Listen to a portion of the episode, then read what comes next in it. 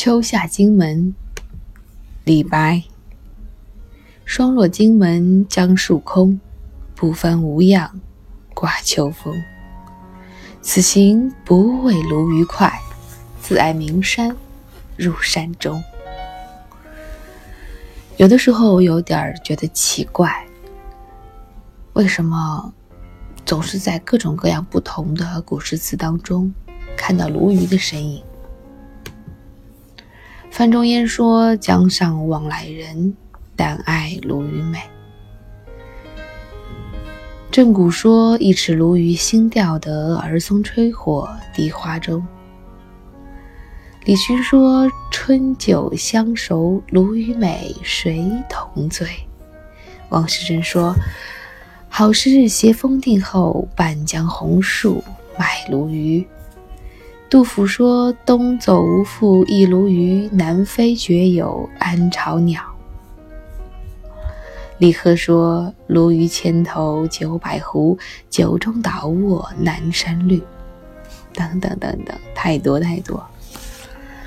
每次把这些古诗词横向纵向这么一比较，我就会生出许多的乐趣来。比如这鲈鱼，到底是泛指？河中捞起的鱼，还是真的和我们现在所吃的鲈鱼是同样的鱼呢？我不知道，我也不可能知道。但是把它们放在一起对比的时候，就觉得真有意思。不同的诗当中，同样的鲈鱼，却有不同的意境。对杜甫来说。那鲈鱼是很久以前的回忆，对范仲淹来说，那是江上往来人的盘中餐，却是江上渔者的命里的定数。对于李白呢，鲈鱼其实什么也不是，只是传说中的一个好吃的菜罢了。对他来说。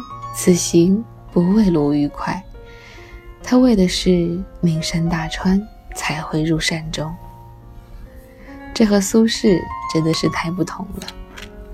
苏轼就比较爱吃“蒌蒿满地芦芽短，正是河豚欲上时”这一句诗，就是好几道好吃的菜呢。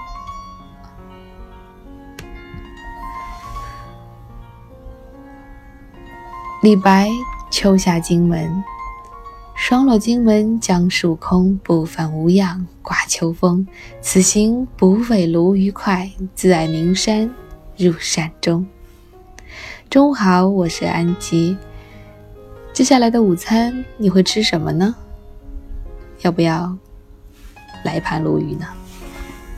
好了，今天就是这样，我们明天再见。